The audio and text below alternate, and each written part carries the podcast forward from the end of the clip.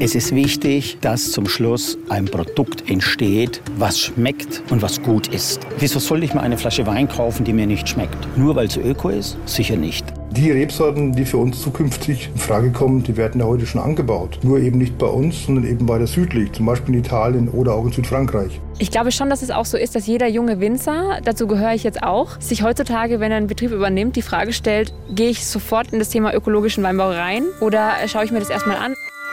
Besser Leben, der Nachhaltigkeitspodcast. Einer unserer Bayern 1 Premium Podcasts. Hören Sie zum Beispiel auch mehr gute Gespräche mit unserem preisgekrönten Radiotalk, die blaue Couch. Und jetzt nachhaltige Tipps für Ihren Alltag mit Melita Walam und Alexander Dalmus. Besser Leben. Und herzlich willkommen. Wenn ihr uns im Abo habt, dann sind wir automatisch jetzt neu auf eurem Smartphone, eurem Tablet, da wo ihr immer Podcasts abruft. Ich bin Melita Wahlam. Und wenn ihr neu bei uns gelandet seid, seid ihr natürlich genauso herzlich willkommen. Vielleicht sind wir euch ganz am Ende ja ein Abo wert. Wir würden uns freuen. Hallo, ich bin Alexander Dalmus. Wie lieb du klingen kannst. Ja, Nein, wenn ich was will, gell? ja. Vielleicht noch so ein kleiner Nachklapp zur letzten Folge. Da ging es ja um fehlende Ladesäulen in den Innenstädten für E-Autos. Ganz großes Thema. Ja, da hat der Dirk Michael zum Beispiel geschrieben, Ladesäulen, schreibt er, kenne ich genug. Allein die Bezahlung könnte mal vereinheitlicht werden. Anderswo kann man einfach mit dem Handy laden. Hierzulande muss ich immer zehn verschiedene Karten im Auto haben. Ja, das stimmt allerdings. Mhm. Viel diskutiert unter besserleben.bayern1.de, wie man sein Recht auf eine Ladestation in der Gemeinschaftstiefgarage auch durchsetzen kann. Wir haben da übrigens noch einen kleinen Leitfaden für euch als Service auf bayern1.de verlinkt. So, jetzt aber mal zum spritzigen, samtigen, lieblichen, fruchtigen. Und wer es trocken mag, auch trockenen Thema ja, heute. Natürlich, wir reden über Wein. Ich finde, da können ja schon mal alle Geschmacksknospen aufgehen. Was ist drin oder besser, was sollte im Wein lieber nicht drin sein? Also wir wollen wissen, was da alles so geht. Und worauf ihr achten könnt, wenn euch Qualität und natürlich auch gute handwerkliche Arbeit wichtig sind. Wir haben eine junge Weinkönigin AD dabei, die im äh, elterlichen Betrieb noch konventionell arbeitet. Und wir haben einen Pionier in Sachen ökologischem Weinbau, Manfred Rothe aus Nordheim. Das liegt so etwa 15 Kilometer östlich von Würzburg in Unterfranken. Und er sagt den schönen Satz. Es muss jeder selber beim Essen und Trinken feststellen, was mir gut tut. Und es gibt auch keine leichten und keine schweren Weine, sondern es gibt nur Weine, die mich nicht belasten. Und alles, was mich nicht belastet, sozusagen tut mir gut. Ja, recht hat er. Und dazu sollte ich natürlich auch nachschauen können, was mir vielleicht nicht so gut getan hat. Das ist aber sehr oft gar nicht möglich. Ja, warum? Das klären wir noch. Und natürlich reden wir auch über Geld. Denn ab welchem Preis kommen Handwerk, Können und Qualität überhaupt zum Tragen oder anders? Was sollte guter Wein mindestens mal kosten? Ganz wichtig. Und das hat mit Geschmack erstmal gar nichts zu tun, sondern mit Mengen und auch Massenware. Also, dann stoßen wir mal an. Gedanklich jetzt erstmal. Und ich kann jetzt schon sagen, dieser Podcast hat einen tollen Abgang. Die Faktenlage.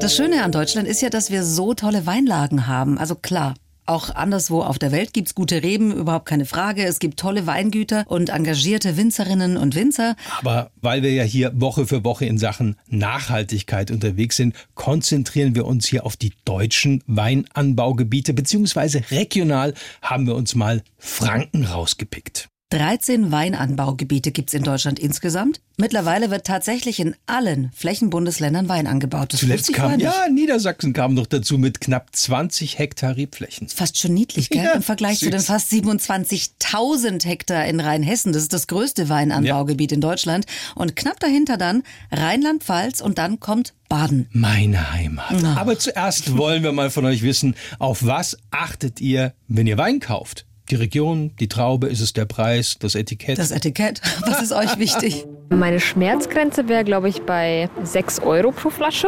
Und ich achte auf Farbe, ein schönes Etikett finde ich auch entscheidend. Wenn ich jetzt die Jungs Jungsabend mit den Jungs mache, dann kann die Flasche schon mal 25 Euro kosten. Aber so, wenn ich vor einer Party bin, mich mit Kollegen treffe, da kann die Flasche auch 3 Euro kosten. Ich schaue nur eigentlich, dass Flaschen schon mal relativ gut aussieht und dass der Wein, auch wenn es Weißwein ist, schon eine, eigentlich eine gute Farbe hat für einen Weißwein. Und ich würde eher so auf die Herkunft achten. Ich bin so ein Neuseeland-Fan, aber auch so ein Nachhaltigkeitsfan. Also, dass er schon vielleicht auch aus Familienbetrieben kommt oder sowas. Ich glaube, der teuerste Wein war 40, 50 Euro. Eigentlich kommt es bei mir dann auf gar nichts an.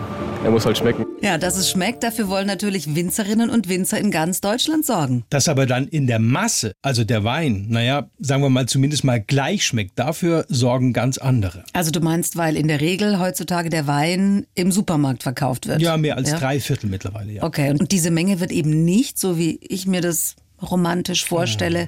im Eichenfass und von einem hm. dicker Kellermeister mit roten Bäckchen. Ja, ja, genau, ja. der noch selbst sein bester Kunde ja. ist. Das gibt sicher noch irgendwo auf der Welt, aber wenn es um viel Wein geht und um viele Flaschen und damit auch um viel Geld, gibt es das sicher nicht mehr. Also weit mehr als die Hälfte des deutschen Weins wird bei uns von Großkellereien produziert. Wer sind denn die größten Weinproduzenten in Deutschland? Kennt man die? Also ich würde sagen, man kennt eher die Marken oder diese Produkte von den Unternehmen. Oder kennst du Peter Mertes? Ehrlich gesagt nicht. Ja, das ist nämlich der größte. Aha. Das ist eine Großkellerei aus Rheinland-Pfalz, geschätzt 300 Millionen Euro Umsatz.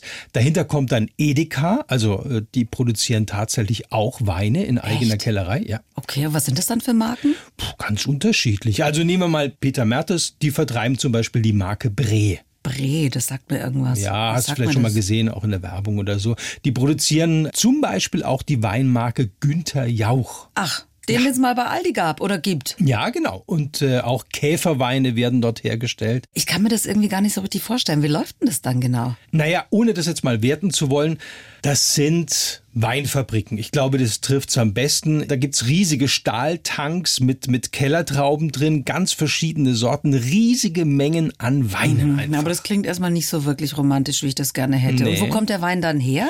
Naja, schon auch aus der Region dort. Also da liefern dann eben die Weinbauern in der Umgebung ihre Trauben dort ab, machen aber eben nicht selbst Wein oder müssen sich auch nicht um die Vermarktung kümmern.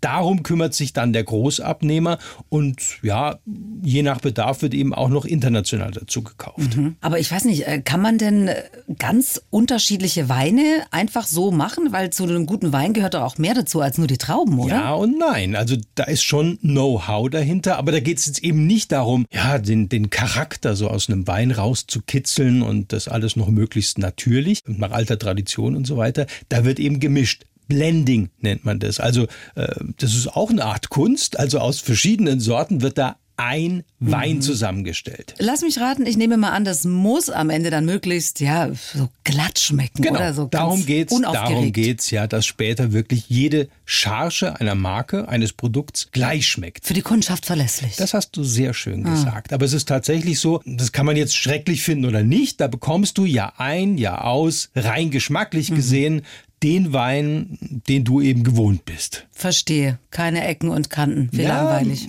Versuchen wir es mal so. Also die meisten, die gerade zuhören, werden jetzt mit dem Kopf nicken, wenn ich sage, eine super Pizza macht man entweder selbst oder geht zum Italiener. Ich nicke mit dem Kopf. Ja, und trotzdem gibt es Millionen, die schwören würden, Tiefkühlpizza, die sie sich kaufen, dass die original nach Pizza schmeckt. Ah, das behauptet zumindest die Werbung. Ja, und deshalb sind Marketing und, und ein Produkt, das exakt auf die Massenkundschaft zugeschnitten ist, auch so wichtig für den Erfolg. Und dazu trägt natürlich auch der Preis bei, ganz klar, von 1,99 über 3,79 bis hin zu 4,99, das ist vielleicht schon so die obere Marge, ist da alles dabei. Und wir reden jetzt von Wein und nicht von Pizza bei den Preisen, ja? Ja, Industriewein. Also Aha. Faustregel, wenn Abfüllerware mit amtlicher Prüfnummer draufsteht, dann steckt eine Großkellerei dahinter, kommt der Wein von der Winzerin oder vom Winzer und dessen Trauben, dann heißt das Erzeugerabfüllung und eine Adresse ist dann auch noch dabei. Okay. Wie ist es denn eigentlich mit den Zutaten? Wenn da gemischt und gemacht wird, da wird doch sicher noch ein bisschen was dazugerührt, oder? Bei so Industrieprodukten kommt mir das sofort in den Sinn. Ich weiß gar nicht warum. Ja, oh, weiß ich auch nicht. Aber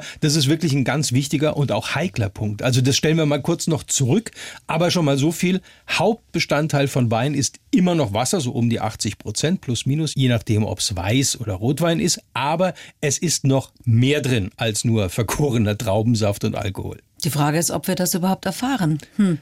Jetzt gehen wir aber erstmal dorthin, wo Wein eben nicht industriell, sondern mit viel Liebe und im Geschmack auch vielfältig gemacht wird. Ja? Merkt schon, es ist mir ein, An ein Anliegen. Wir reisen nach Franken, genauer gesagt nach Unterfranken. Gut zu wissen.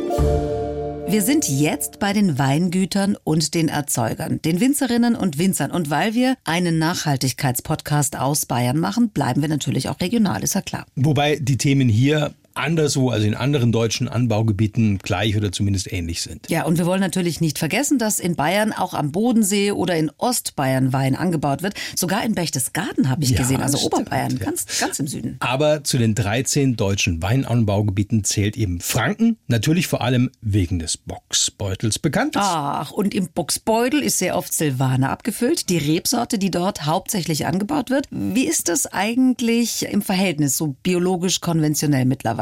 Der Fränkische Weinbauverband zählt da ein Fünftel der Weingüter dazu, die eben ökologisch anbauen, wobei ganz exakt derzeit nur 13 Prozent biozertifiziert sind. Vier Prozent sind so im Übergang, das dauert immer eine Zeit. Und was ist mit den anderen Prozent? Äh, Das sind dann Betriebe, die ja quasi nach Biostandards arbeiten, aber eben nicht zertifiziert sind. Kostet ja auch Geld, so eine Zertifizierung. Und dort in Unterfranken, also im Landkreis Kitzingen, in Kastell, an den Ausläufern des Steigerwalds. In Greutkastell, um ganz genau zu sein, lebt und arbeitet Caroline Meyer. Sie ist 26 Jahre jung, Winzerin und Technikerin für Weinbau und Önologie. War bis gerade eben noch die 64. fränkische Weinkönigin und auf dem Weingut ihrer Eltern, da wird noch konventionell gearbeitet. Wobei sie sagt, dass eben dieser Unterschied, also konventionell und biologisch, gar nicht mehr so groß ist. Und sie hört uns jetzt zu, weil sie gesagt hat, dass sie sich die Folge Besser Leben während der Arbeit im Weinberg anhören wird. Es ist bei uns zum Beispiel zu Hause so, dass wir schon seit über 20 Jahren keine Mineraldünger mehr verwenden. Wir verwenden seit über 20 Jahren keine Herbizide mehr im Weinberg. Aber natürlich ist das Thema Pflanzenschutz, also gerade dieses Thema Pflanzen muss man schützen, egal ob bio oder konventionell. Man braucht immer Pflanzenschutz. Das ist schon ein Thema, das mich immer noch umtreibt, immer noch bewegt. Wir hatten letztes Jahr einen sehr nassen Sommer. Ich habe die ähm, biologisch-wirtschaftlichen Kollegen auch immer wieder durch die Weinberge fahren sehen. Und wir sind da eigentlich gar nicht mehr so weit entfernt, wie wir es vielleicht vor 15 Jahren noch waren. Deswegen verschmilzt schon vieles ineinander. Und man darf es immer vielleicht nicht ganz so schwarz oder weiß sind, sondern man sollte immer zum Winzer gehen und hinterfragen, wie sieht es unter den Stöcken aus. Und da gibt es vieles, was wir schon viel besser machen, als wir es vielleicht vor 30 Jahren auch gemacht haben. Und dann fahren wir von Kastell oder besser gesagt von Greutkastell mal nordwestlich in Richtung Mainschleife. Und dort in Nordheim, da liegt das Weingut Rote. Manfred Rote ist Bio-Winzer der ersten Stunde sozusagen vor 35 Jahren. Hat der Wein schon so angebaut, wie viele das heute ja, erwarten oder als völlig normal ansehen, nämlich ökologisch mit allen Konsequenzen damals, also dem Verzicht auf Mineraldünger oder dem Einsatz von chemisch-synthetischen Pflanzenschutzmitteln. Manfred, da war man doch damals vor 35 Jahren zumindest mal ein Ökospinner, oder? Erst einmal ja, das war so. Mit diesem Status äh, des Spinners und, und des Ökos und der Grüne, das war ja alles äh, letztendlich in dieser Zeit, war das ja auch politisch, ist heute noch politisch, wenn man will. Ich würde das auf mich besch- beschränken. Mit diesem Status ist jeder anders umgegangen. Die einen haben sich zurückgezogen, introvertiert, haben ja eigene Sachen gemacht, hier aus tiefer Überzeugung. Und andere sind an die Öffentlichkeit gegangen. Und ich bin eher der, der Öffentliche. Wir waren einfach nur beobachtet. Funktioniert denn das? Ja? Und am Anfang hat es ja auch nicht so richtig gut ausgeschaut bei uns, sage ich jetzt einfach mal. Keiner hat ökologischen Landbau von uns gelernt. Das waren Autodidakten, das waren Leute, die sind ein hohes Risiko eingegangen. Und heute ist es ein gelehrtes System. Jeder, der heute eine Berufsausbildung in der Landwirtschaft macht, wird mit ökologischem Landbau konfrontiert. Und das ist gerade eben in den jungen Betrieben nur eine Frage der Zeit. Es ist nicht die Frage, Öko oder nicht Öko, sondern wann. Das heißt aber, über kurz oder lang werden die meisten Weingüter, die eben noch Erzeugerabfüllung auf ihren Weinflaschen draufstehen haben, ökologisch bewirtschaftet, richtig?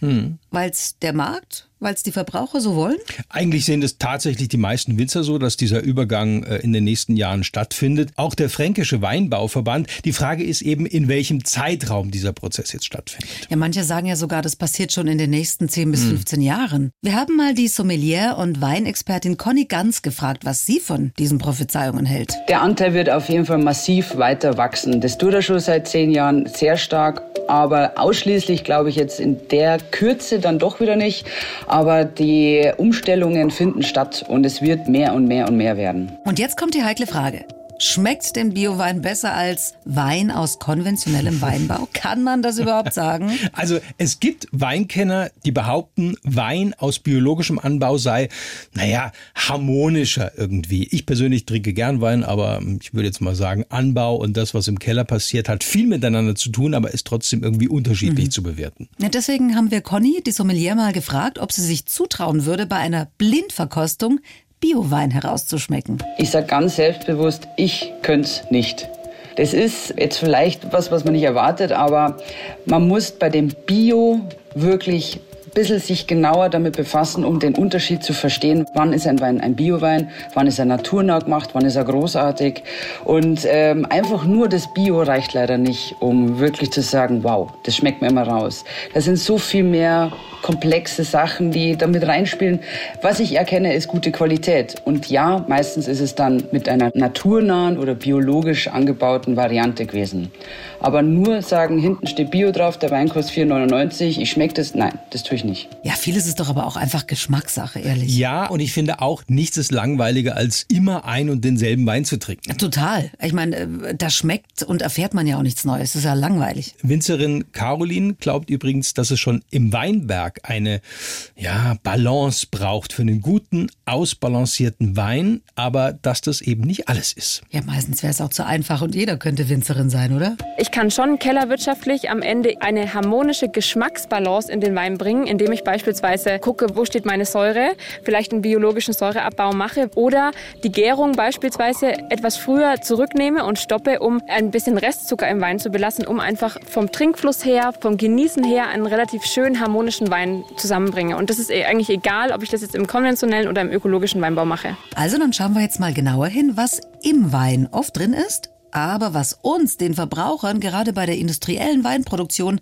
gar nicht gesagt wird. Das Problem. Wir haben es vorhin schon kurz angerissen und wollen jetzt nochmal ans Eingemachte. Was ist drin im Wein? Oder sagen wir mal, was kann drin sein, ohne dass ich das weiß oder überhaupt zu sehen bekomme? Und das ist ganz schön viel, wenn man ehrlich ist. Also über 50 Zusatzstoffe sind erlaubt, weil aber Wein als Genussmittel gilt und eben nicht als Lebensmittel, muss auf der Flasche auch nicht draufstehen, was drin ist. Das ist der Hammer. Ja. Und das wusste ich ehrlich gesagt auch gar nicht. Das heißt, auf jeder Salamipackung oder Ketchupflasche muss draufstehen, was drin ist, aber im Wein nicht. Wenn du so willst, schon. Ja, es gibt oh. natürlich ganz viele EU EU-Richtlinien, welche Hilfsmittel, auch technischer Natur, verwendet werden dürfen. Das ist alles vorgegeben und reglementiert. Aber was wie eingesetzt worden ist, das erfährst du in der Regel eben nicht. Außer du hast es beispielsweise mit dem Demeter-Biosiegel zu tun. Da gelten einfach ganz strenge Vorgaben und dann weißt du, was ganz sicher nicht eingesetzt worden mhm. ist. Aber diese Zusatzstoffe sind alle erlaubt. Natürlich. Also wir reden jetzt hier nur über Zusätze, die erlaubt oder zumindest in bestimmten Konzentrationen erlaubt sind. Es gibt natürlich Grenzwerte und Vorgaben. Also Wasser haben wir schon gesagt, ist auf jeden Fall drin. Ja. Alkohol ist drin. Was, was noch? Meistens ist Schwefel noch drin, sozusagen als, als Konservierungsmittel. Sulfid hemmt ja die Gärung des Weines, dann oxidiert er nicht so schnell, kann länger gelagert gelagert werden und stabilisiert auch die Sensorik. Muss das nicht auch angegeben werden, das Sulfid? Ja, also unter 10 Milligramm pro Liter nicht. Was drüber liegt, muss innerhalb der Grenzen liegen, aber der Hinweis enthält Sulfite, reicht dann auf der Flasche. Im Weißwein darf mehr drin sein, weil in Rotwein schon mehr natürliche Sulfite enthalten sind. Mhm, okay. Gut, äh, Zucker ist drin, nehme ich an, mhm. auch ganz natürlich. Ja, im Most gibt es Fructose und Glucose, 50-50 sage ich jetzt mal, und dann werden eben bei der Gärung durch Hefen, die in Alkohol verwandelt verwandelt diese Zucker. Soweit alles natürlich. Und dann kommt es eben drauf an, wann der Gärungsprozess gestoppt wird. Also je eher, desto mehr Zucker ist noch im Wein. Lieblich. Mm. Das nennt man dann lieblich. Und trockener Wein gärt eben länger. Genau. Und der Restzucker im Wein ist dann meist Fructose. Vertragen Diabetiker beispielsweise besser. Komm, gib mir noch ein paar Stoffe, mit denen man Wein aufpeppt, aber von denen ich nichts weiß. Willst du es wirklich wissen? Nein, eigentlich nicht. Also künstliche Hefen zum Beispiel, die werden verwendet, um den Gärprozess besser steuern zu können. Dann äh, Gummi Arabicum. Wie kommt bitte? aus Afrika. Ja, das ist so ein spezieller Stoff. Also hat nichts mit Gummibärchen zu tun, aber wirkt so dass man eben zum Beispiel Tannine binden kann, wenn sie zu herb sind. Ja. Da sind wir dann eben bei diesem Blending. Also das macht den Wein, sagen wir mal, runder, so schmelziger. Ja. Mhm. mhm. Dann gibt's noch äh, Tannin in Pulverform. Da okay. braucht's dann gar keine Fasslagerung mehr. Äh, natürlich gibt's äh, natürlich Farbstoffe aus Trauben zum Beispiel. Dann werden Säuren eingesetzt, die im Wein enthalten sind, aber nochmal zusätzlich zugesetzt werden, je nach Lage. Wie gesagt, über 50 Hilfsmittel und Stoffe. Ich bin total desillusioniert. Man, man muss es ja nicht einsetzen. Ja, aber wenn es jeder darf und auch erlaubt ist, ist es dann nicht egal, wenn es nicht draufsteht? Hm, das sehe ich anders. Also erstmal fände ich das aus Transparenzgründen schon mal ganz gut. Und zweitens kann, ich betone mal kann, das im Einzelfall schon auch Folgen haben, zum Beispiel für Allergiker. Okay, wieso das? Also welcher ja, Stoff wäre das? Diese Zusatzstoffe, also jetzt reden wir gerade mal von Säuren oder sowas. Viele dieser Zusatzstoffe sind am Ende des Prozesses unterhalb der Nachweisgrenze quasi nicht mehr vorhanden. Aber sie waren mal drin. Genau. Und darauf ist dann eben schon die Unverträglichkeit von Weinen eventuell zurückzuführen. Und ich finde es in vielen Fällen auch Vegetariern gerade oder Veganern gegenüber echt mies. Wieso, was kommt denn da in den Wein rein? Äh, ganz am Ende wird der Wein geschönt, wie es heißt. Diese Schönungen sind dazu da, damit er schön klar wird. So diese Schwebteilchen, Partikelchen, die eben so den Wein eintrüben, die müssen raus, damit wir als Verbraucher sagen, mm, den gegen die Sonne halten mhm, und sagen, was klar. für ein toller Tropfen. Mhm. Also da geht es auch um ganz natürliche Trübungen durch Hefe, Kristalle, Bakterien und so weiter und so fort. Auf jeden Fall wird dann am Ende gerne mal die Hauserblase eingesetzt. Was ist die Hauserblase? Das ist die Schwimmblase des Hauserfisches, also ein tierisches Produkt. Und das ist nur eine Methode. Es wird auch mit Gelatine gearbeitet, also auch aus Knorpeln und Knochen zusammengesetzt, also auch ein tierisches Produkt. Das ist an sich jetzt kein Problem. Es ist unbedenklich und äh, rein technisch. Aber ich wüsste als Vegetarier schon ganz gerne, mhm. was da drin ist. Mhm. Also deswegen steht auf manchen Weinflaschen auch vegan drauf. Genau. Es muss eben nicht angegeben werden, weil ja nichts davon davon im Wein nachweisbar ist. Mhm, irre. Gibt es denn äh, auch natürliche Stoffe, um den Wein zu klären? Ja, äh, Bentonit zum Beispiel, das ist so eine Tonerde. Damit lässt sich Wein auch klären und, und diese Trübstoffe können rausgefiltert okay, werden. Okay, ist wahrscheinlich auch immer eine Sache des Geldes. Ja, oder? da sind wir wieder beim Punkt. Wie wird der Wein gemacht? Also industriell nach diesem ja, Baukastenprinzip oder eben traditionell im Keller. Und da geht es vor allem um Vertrauen und Erfahrung. Das sagt Jungwinzerin Caroline Meyer. Wir lesen bei uns zu Hause halt alle Trauben mit der Hand. Das ist, ein, das ist was, was, was noch sehr, sehr gut funktioniert bei uns. Dadurch bekommen wir eigentlich immer 100% gesunde Trauben in den Keller und ich muss eigentlich nichts mehr zusetzen, weil ich habe das perfekte Ausgangsmaterial.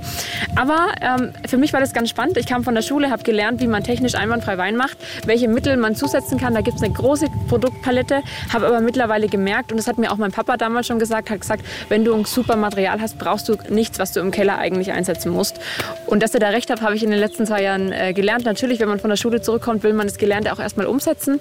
Aber mittlerweile arbeiten wir da eigentlich komplett zusatzfrei. Natürlich, was viele immer noch sagen, schwefelfrei, das Thema Naturwein wird oft im Moment, äh, Orange Wines werden im Moment ähm, sehr mit wenig Schwefelzusatz gemacht. Davon bin ich persönlich stilistisch einfach kein Fan. Aber wenn man super gesundes Traubenmaterial hat und im Weinberg ordentlich arbeitet, dann braucht man im Keller eigentlich nichts mehr zu machen und nichts mehr zuzusetzen. Das ist mein persönliches persönliches Learning in den letzten zwei, drei Jahren. Und um den Unterschied Handmade und Industriewein deutlicher zu machen, fände ich es eigentlich gut, dass man alles, was man an Hilfsmittel einsetzt, auch draufschreibt. So, Wobei, vielleicht würde ich dann das eine oder andere Fläschchen gar nicht mehr trinken.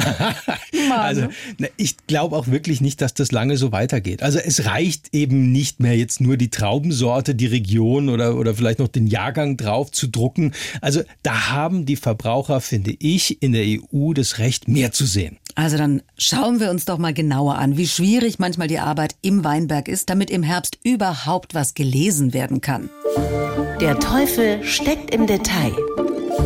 Gehen wir nochmal zurück in den Weinberg. Da wird ja zumindest im konventionellen Bereich hm. auch einiges eingesetzt, um möglichst viel Ertrag zu bekommen. Klar, das ist auch der Grund, warum viele bei der Umstellung von konventionell auf biologisch zögern. Der Ertrag beim ökologischen Weinbau, der ist einfach geringer, weil der Befall zum Teil größer ist. Und da war, das muss man ganz klar sagen, 2021 gerade für die Bio-Winzer wirklich ein bitteres, das war ein echt übles Jahr. Mhm, weil es zu nass war, zu viel geregnet hat. Ja, gerade in Unterfranken war es zu feucht. Und dann kam enormen Pilzkrankheiten, gerade Peronospora, also Mehltau. Der macht so weiße Beläge, ja, ja das ja. ist das. Mhm. Und was die Bekämpfung von tierischen Schädlingen angeht, sagt Hermann Schmidt, der ist Geschäftsführer vom Fränkischen Weinbauverband, ist man eigentlich schon ganz gut aufgestellt und hat andere Mittel. Also wir, wir haben da andere Methoden wie die Pheromonmethode, also die Verwirrmethode, wo wir die, die Traubenpickel, also die Männchen verwirren, damit die eben kein Weibchen finden. Aber wenn es um Pilzkrankheiten geht, also um Mehltau und falschen Mehltau, da haben wir eben Probleme mit. Den gab es bei uns bis vor 140 Jahren nicht. Der wurde aus Amerika eingeschleppt.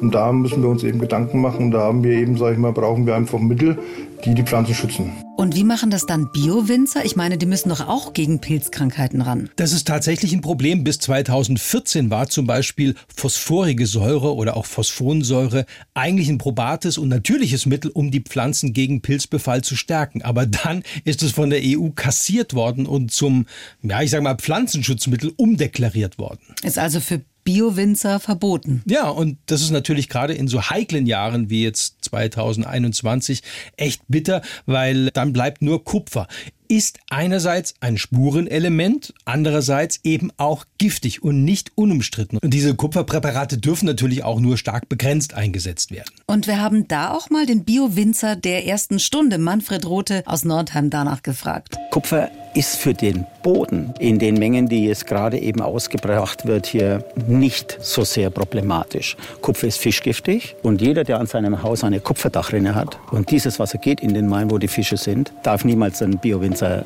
angreifen, dass er, dass er Kupfer in seinem Weinberg ausbringt. Da müssen wir weiterdenken, sage ich jetzt einfach mal. Wichtig ist, dass wir mit dem, was wir haben, sehr vorsichtig und einfach äh, verantwortungsbewusst umgehen. Ich muss wissen, es gibt keinen Öko-Weinbau ohne Kupfer. Und das ist an für sich die Aufgabe und die Verantwortung, die muss jeder wissen. Ansonsten geht es äh, geht's den Bio-Winzern irgendwann mal so wie den Bauern mit Glyphosat. Sie konnten einfach damit nicht umgehen. Für die Zukunft, ganz natürlich. Wird da dann an äh, widerstandsfähigeren Rebsorten geforscht oder hm. wie geht man davor? Weil äh, wenn jetzt zum Beispiel auch Kupfer verboten wird, dann äh, schaut es ja zappenduster aus, oder? Allerdings, ja. Und tatsächlich wird geforscht und entwickelt, zum Beispiel an der Landesanstalt für Weinbau in Veitshöchheim. Und natürlich gibt es auch schon Piwis.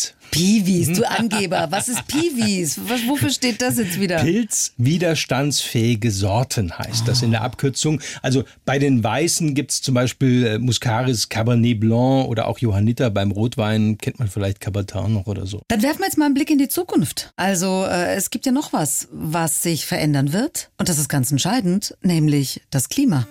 Gibt es neue Ansätze? Was für den Ackerbau gilt, für die Wälder, für die Moore gilt, wir hatten das immer wieder hier im Podcast von Besser mhm. Leben, das gilt natürlich auch für den Weinbau ganz genauso. Extremwetter und Erderwärmung werden in den nächsten Jahren und Jahrzehnten zunehmen. Ja, und auch die gesamte Branche beeinflussen.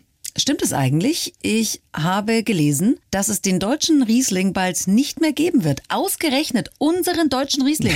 Tatsächlich, Riesling ist ein gutes Beispiel. Also ob er jetzt verschwinden wird, ist noch nicht abgemacht. Aber eigentlich war dieser Riesling ja ideal für klimatisch kühlere Weinanbaugebiete. Also Deutschland. Ja, und Elsass und so weiter. Aber weil es jetzt eben durchweg wärmer wird, verändert sich tatsächlich der Geschmack des Rieslings. Und zwar nicht unbedingt zum Vorteil. Und da ist es eben eine Frage der Zeit, bis Winzer vielleicht dann auf andere Sorten umsteigen. Wie ist es mit Silvaner? Der profitiert bislang eher vom veränderten Klima, also ist noch besser geworden sozusagen, wie auch die gesamte fränkische Anbauregion in den letzten Jahren eigentlich Profiteur war vom Klimawandel, wenn man das überhaupt so sagen kann. Aber insgesamt ist es für den gesamten Weinanbau weltweit, muss man sagen, eine enorme Herausforderung. Ja, weil es ja beim Weinbau auch um Kontinuität geht. Ich meine, da wird ja nicht jedes Jahr was anderes gepflanzt oder angebaut. Das ist ja dann äh, eine Generationenfrage. Ja, richtig. Und die meisten Reben, die derzeit zum Beispiel in Deutschland Ertrag abwerfen, die sind schon 30 Jahre alt. Also das ist nicht unwichtig, weil die Pflanzen, die jetzt gesetzt werden, die stehen da die nächsten Jahrzehnte. Und das macht den Unterschied, sagt Winzerin Caroline Meyer. Nachhaltig bedeutet ja, dass man immer ähm, was Bestimmtes an die nächste Generation übergeben kann. Und dementsprechend geht es ja eigentlich beim Thema Nachhaltigkeit, beim Weinbau immer daran, dass die Böden gesund bleiben, dass wir auch in den nächsten Generationen immer wieder dort Weinreben pflanzen können.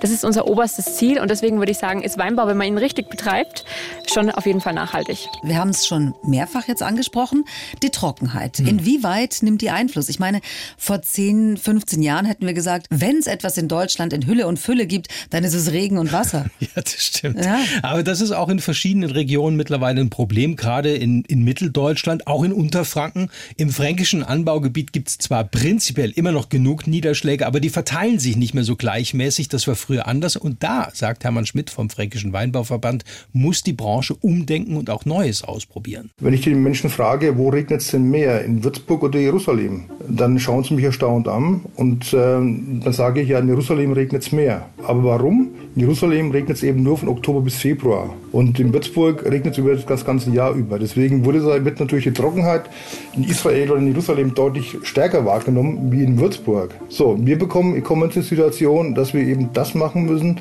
was auch diese Länder schon längst machen. Wir müssen eben dann, wenn Wasser zur Verfügung steht, Wasser sammeln, also in erster Linie Oberflächenwasser, dieses Wasser speichern, was wir alle aus Spanien, Italien kennen und dann dieses gesammelte Wasser eben dann, wenn es gebraucht wird, im Sommer einsetzen. Das wird natürlich dann auch entsprechend teuer. Aber das sind die Folgen des Klimawandels. Ja, und wir hatten das ja auch schon in der Folge zum Bäumepflanzen besprochen. Die extremen Trockenjahre 2018 bis 2020, das war nur ein kleiner Vorgeschmack auf das, was uns in Zukunft ja öfter ereilt. Dann schauen wir zum Schluss auch noch ein bisschen aufs Geld. Ja. Und was uns guter Wein wert sein sollte. Der Clou. Nicht jeder ist Weinexperte. Nicht jeder kann Aromen wie Stroh, Pfirsich, Heidelbeere oder Aprikose herausschmecken. Er ist aber eine echte Empfehlung. Also wenn ich das noch kurz einschieben darf, es gibt spezielle Sensorikköfferchen. Ja, da sind so Aromen drin in kleinen Fläschchen für Weißwein und Rotwein abgefüllt. Aha, und was macht man damit? Äh, da riecht man dann dran. Wie? Naja, da ist natürlich dann hinterlegt, was das für ein Aroma ist und dann kannst du dran riechen. Ich habe das schon gemacht. Es ist ein tolles Spiel, abends sich zusammenzusetzen. Einer macht den Schiedsrichter und die anderen anderen schnüffeln dann da rum und erraten, was es ist. Ist gar nicht so einfach. Also Zitrone, Apfel geht noch ganz gut, aber so schwarze und rote Johannisbeere zu unterscheiden, ist wirklich schon eine Herausforderung. Ist ja witzig, okay. Braucht man ein feines Näschen. Ja, und das Ganze spielt man wahrscheinlich äh, bei einem Gläschen Wein auch noch, oder? Natürlich. Und da fragen sich dann viele aber, wenn es um solche feinen Nuancen geht, was sollte ich denn mindestens ausgeben, damit ich überhaupt gewisse Qualitätsansprüche stellen darf? Wir haben ja gehört, diese Industrieweine sind natürlich billiger, die schmecken aber auch hm. immer gleich. Und auch nicht besonders, wenn man ehrlich ist. Früher war mal 5 Euro so Unterkante beim Preis, oder? Ja, drunter kannst du einfach nicht erwarten, dass du was Ansprechendes kriegst. Wir haben auch mal dazu unsere Sommelier Conny Ganz gefragt. Mein Gefühl hat mir jetzt in den letzten Jahren immer mehr Richtung den 7 Euro äh, vermittelt, dass ich sage, okay, 7 Euro, aber da habe ich eine schöne Bandbreite. 7 Euro sollte man also in der heutigen Zeit sagen, ist die, die Grenze und da habe ich aber dann wirklich was für mein Geld. Und dann, mein größter, größter Tipp ist immer, je genauer die Herkunft draufsteht, desto mehr muss der investiert worden sein vom Winzer, desto mehr hat er sich für die richtigen Sachen wahrscheinlich entschieden. Also nicht nur den Wein aus Deutschland nehmen, vielleicht sogar den Qualitätswein aus Franken. Und das sind so kleine Hinweise, die ich mit an die Hand nehmen kann. Die Kombination aus allem ergibt das große Ganze. Okay, das ist mal preislich, so die grobe Richtung. Ansonsten sind die Geschmäcker natürlich komplett verschieden, ob rot, weiß oder gerade im Trend Rosé. Njam, njam, njam, njam. Und wir können euch nur empfehlen, auch mal einen Ausflug zu machen. Besucht sucht einfach Winzer. Lasst euch mal alles zeigen. Probiert alles. Mal das, das Viertel schlötzen, ja, ja, ja. Und deshalb überlassen wir auch das Schlusswort Caroline Meyer, fränkische Weinkönigin AD und mit 26 Jahren eine Winzerin mit Zukunft. Ein Plädoyer hier von ihr für Wertschätzung und gute Qualität. Ich verstehe mich auch als Weinkönigin immer als Botschafterin, dass man einfach auch für Weine, die eine Seele haben, wo jemand auch dahinter steht, wo eine Winzerfamilie dahinter steht, auch höhere Preise bezahlen muss. Und das finde ich ein bisschen schade. Ich habe ein Praktikum gemacht in Südtirol in meiner Ausbildungszeit da war das selbstverständlich, dass man für ein gutes, handwerklich gemachtes Produkt, für Geschmack auch Geld ausgibt. Und da würde ich mir eigentlich in Deutschland wünschen, dass wir da noch ein bisschen mehr bereit dazu sind. Dem ist nichts hinzuzufügen. Passt auf euch auf. Wir machen eine kleine kreative Pause. Und kommen dann wieder mit noch mehr nachhaltigen Themen. Der Stoff geht uns sicher nicht aus. Und wenn ihr Anregungen habt, dann schickt sie uns gerne unter besserleben.bayern1.de. Empfehlt uns gerne weiter, wenn es euch gefallen hat. Hört gerne auch mal in die anderen Folgen rein. Es gibt jede Menge davon. Bis zum nächsten Mal. So, dann stoßen wir mal an, oder? Die Bayern 1 Premium Podcasts. Zu jeder Zeit, an jedem Ort. In der ARD Audiothek und auf bayern1.de. Bayern 1 gehört ins Leben.